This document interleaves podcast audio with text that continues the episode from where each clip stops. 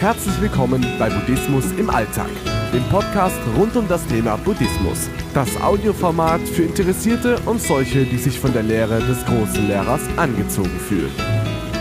Dankbarkeit kann man lernen.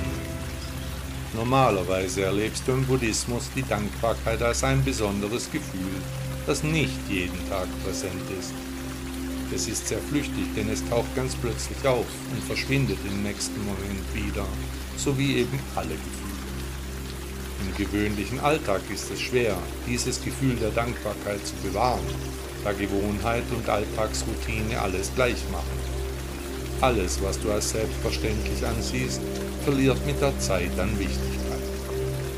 Wie oft erfährst du als Buddhist wirklich tiefe Dankbarkeit in deinem Leben damit ist nicht das oberflächliche Danke gemeint, das wir im Alltag als höfliche Floskel verwenden, etwa wenn wir das Wechselgeld im Supermarkt erhalten oder ein Kollege uns eine Datei weiterleitet.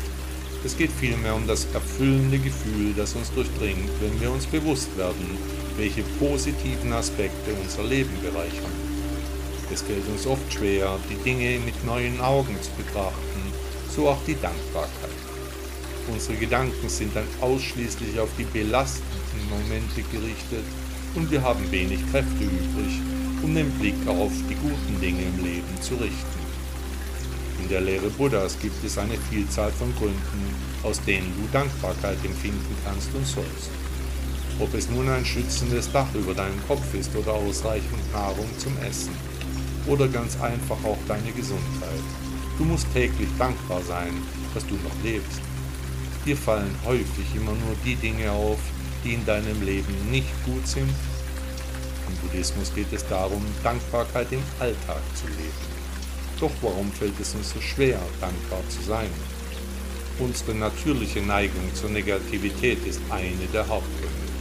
Diese Neigung sorgt dafür, dass wir Gefahren und Mängel eher wahrnehmen als das Positive. Wir sind sozusagen von Natur aus Pessimisten.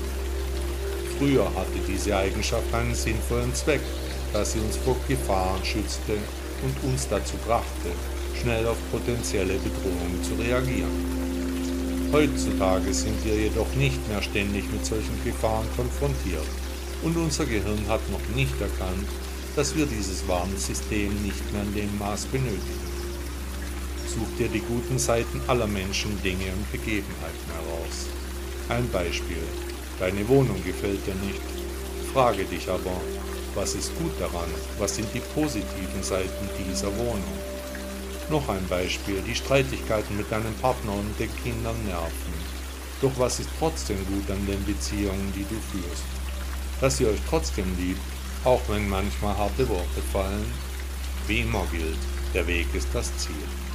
In der nächsten Folge meines Podcasts geht es weiter zum Themenschwerpunkt Dankbarkeit kann man lernen. Buddha sagte einmal dazu, lasse keinen Augenblick vorübergehen, ohne dass du ihn als einen Grund zur Dankbarkeit erkannt hast. Kennt ihr meinen Blog Shaolin Rainer? Unter shaolin-rainer.de findet ihr über 1000 buddhistische Texte, Anleitungen zur Meditation und ihr kriegt auch einen Überblick über Termine. Schaut da mal vorbei, es gibt eine Menge Wissen und tolle Texte zu entdecken.